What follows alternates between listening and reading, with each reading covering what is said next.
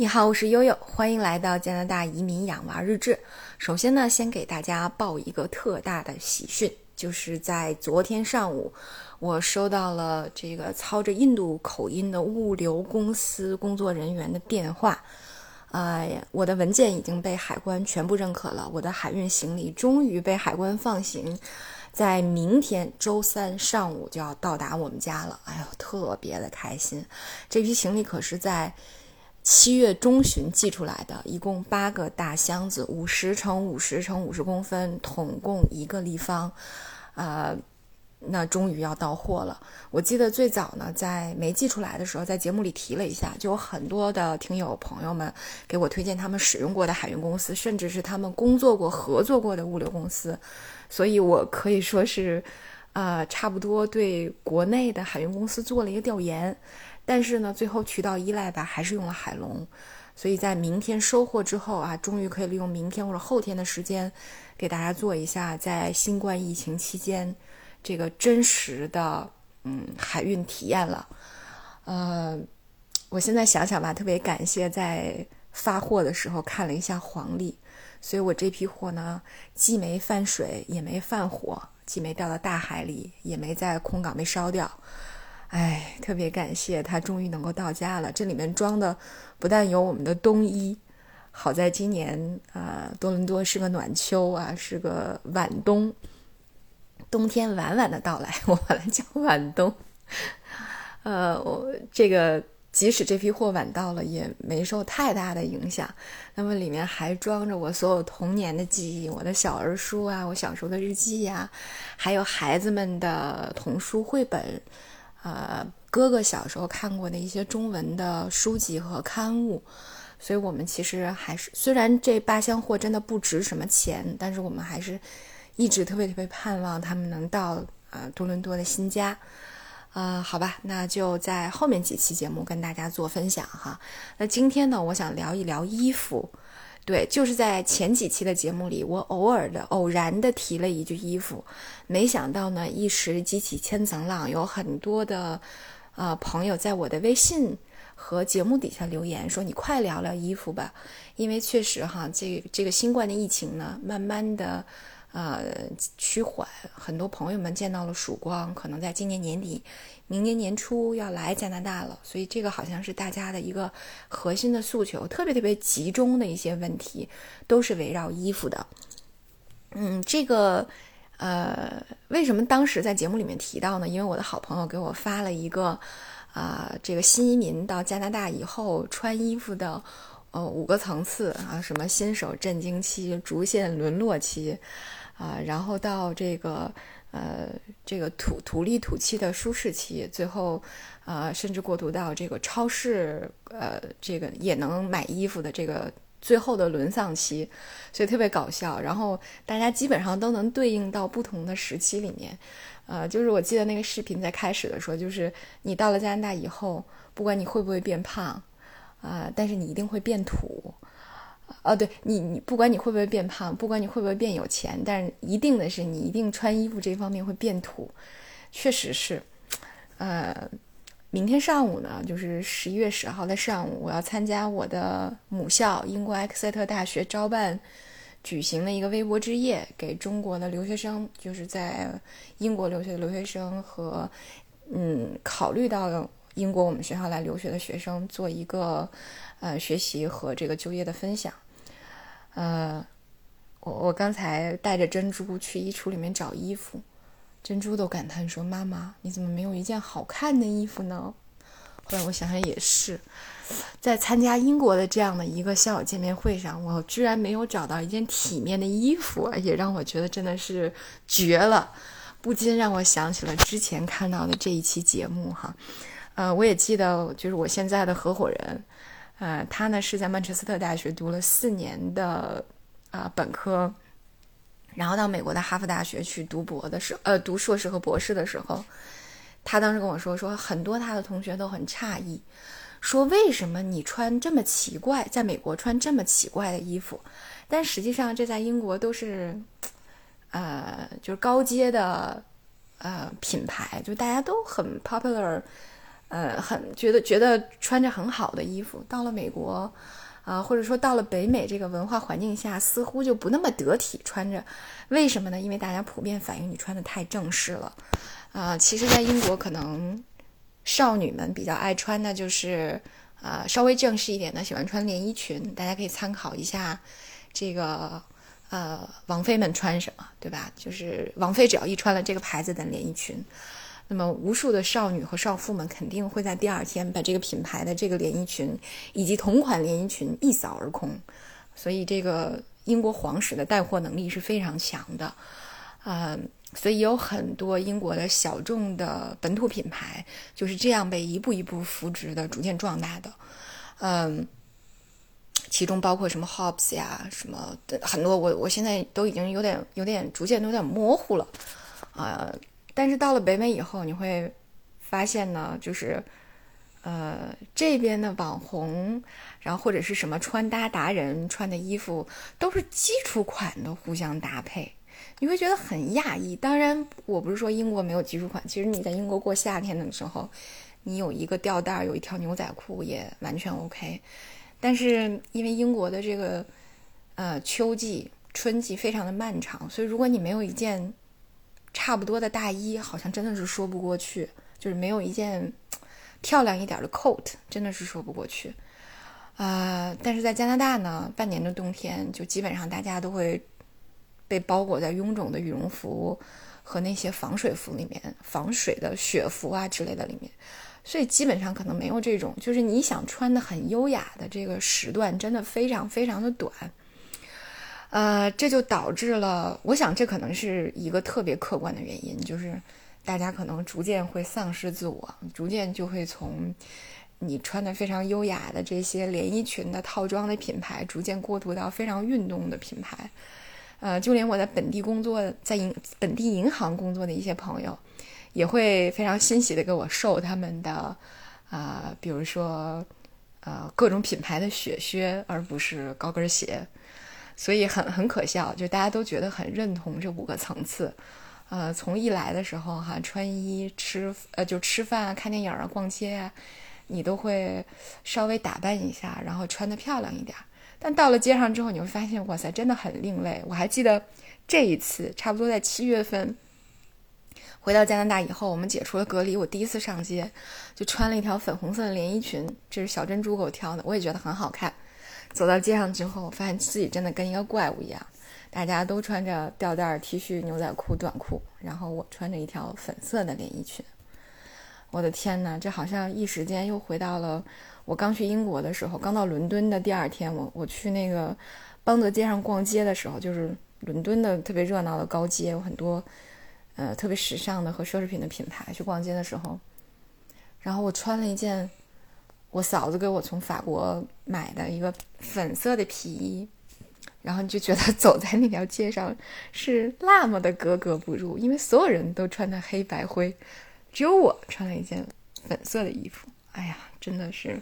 你越走越觉得心虚。所以这就是为什么你会在加拿大和美国这样的文化环境下逐渐陨落，逐渐失去自我。呃，就是因为这个街街面上的。街面上的颜色真的是太少了，然后慢慢的你就会过渡到一个基础款，呃，就像我之前在节目里面提到的，我可能会偏向运动款，呃，然后就会有很多条这个运动裤，紧身的那种运动裤。大家都知道，这个国内的一些运动达人啊，瑜伽网红什么的都爱穿。呃，这个加拿大品牌的哦，加拿大某品牌的瑜伽裤，对这个呢也是呃加拿大黑五的尖货哈，嗯，就是可能跟那些，就是我觉得我都无法想象，可能我在国内的双十一会买买很多漂亮的裙子，然后特别好看的上衣，但是呢，对，在这边可能我就会黑五的时候买瑜伽裤，然后。他最后一个结论就是，你会，你原来在国内你真的无法接受，说我在超级市场买衣服，那成什么了，对吧？完全，呃，没有对服饰的追求和定位和审基本的审美了。可是现在呢，我就是会在 Costco 不但给小珍珠和奥斯卡买衣服，也会给我和大洋买衣服。就说上个星期我去 Costco 买了一件，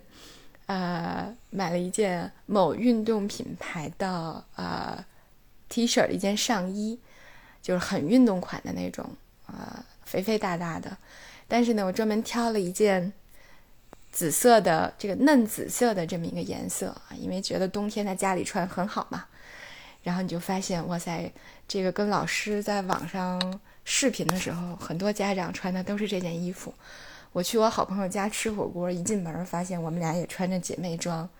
恨不得你去哪儿都能看，都能在这这件衣服都能撞衫。这个意味着什么？这意味着像我一样在 Costco 这种超级市场采购衣服的主妇，真的是占到了至少在我看到的至少百分之四十。我如如果加上我没看到的，我觉得这个比例可能高达百分之六七十都会带上这么一件衣服，所以天大家想想有多么可怕啊！再回到有很多朋友在微信里问我的，说我们从国内来真的不需要带衣服吗？啊，我觉得可以这样回回应大家哈，呃，那实际上对于女性朋友们来说呢。嗯，因为是疫情期间，如果大家觉得不方便去买一些内衣什么的啊，当然这边也有优衣库呀，你可以买到秋裤啊、袜子啊，呃，甚至是小件的内衣裤都很方便。但如果你觉得会对疫情有所顾虑，不愿意去试衣服啊之类的，我觉得你可以从国内带一点这这方面的贴身衣物，呃，是会比较舒服的，让你觉得不那么困扰。那。另外一方面，很多朋友问说：“那那连衣裙什么的，真的不要带吗？还有那些羽绒服，真的不要带吗？”我觉得说，如果您进入的是一个类似像，呃，律师啊，呃，或者是销售啊这种职业经理人的行业，一来就要工作的话，真的不必着急，因为首先这边的职业装，像 BOSS 啊什么之类的，真的很便宜。然后很好看，对，所以其实真的，我觉得真的没必要，除非你有特别贵的衣服哈，我奢侈品的衣服，我觉得你可以带着，啊，那实际上像羽绒服之类的呢，我以前在节目里面给大家介绍过，就我觉得国内和这边最大的区别呢是防水和防风的区别，啊，这也是为什么大家买大鹅的时候可能会觉得它的面料很特殊。那去年我在买本地的一个羽绒服品牌的时候，那个销售就跟我说，说虽然我们没有大鹅做的贵，但是其实呢，我们在面料的这个特殊工艺上也能够跟大鹅相媲美了。它有一个指数，这个指数呢指的就是防风和防水的。所以其实，在加拿大这个漫长的冬天，无论你来的是多伦多还是多雨的温哥华啊，多雪的多伦多还是多雨的温哥华，那实际上在防寒保暖这方面，除了它的充绒量这方面的。呃，数值是一个特别要参考的依据，防风和防水很重要。呃，甚至我以前在节目里面介绍过，很多小朋友的衣服呀，他没呃，可能这边比较流行的，或者说，嗯，通常，呃，普通家庭会买的小孩的这个过冬的棉服，都是类似于晴纶棉加上防水、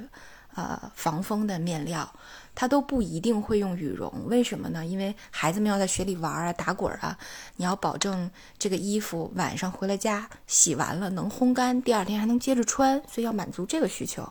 所以实际上跟国内的很多的需求它是不太相同的。呃，这就意味着其实可能很多的羽绒服到这边来没法穿，你会发现一场大雪，你的羽绒服就湿透了，一湿透了，里面的羽绒一粘，不但它的这个，呃。保存的就是可保存性变差了，而且呢，呃，防寒的效果也变差了，这就真的是没什么必要。所以之前我记得我跟大家分享过，我嫂子为了来这个蒙特利尔这边，那她还之前买她的羽绒服都都让亲戚给带来了，实际上没有必要。呃，来这边买现成的也不贵，然后又能满足这边当地的条件哈。除非你觉得我我我有足够的空间可以放下，那那羽绒服品质又很好，那你就带来也也没什么所谓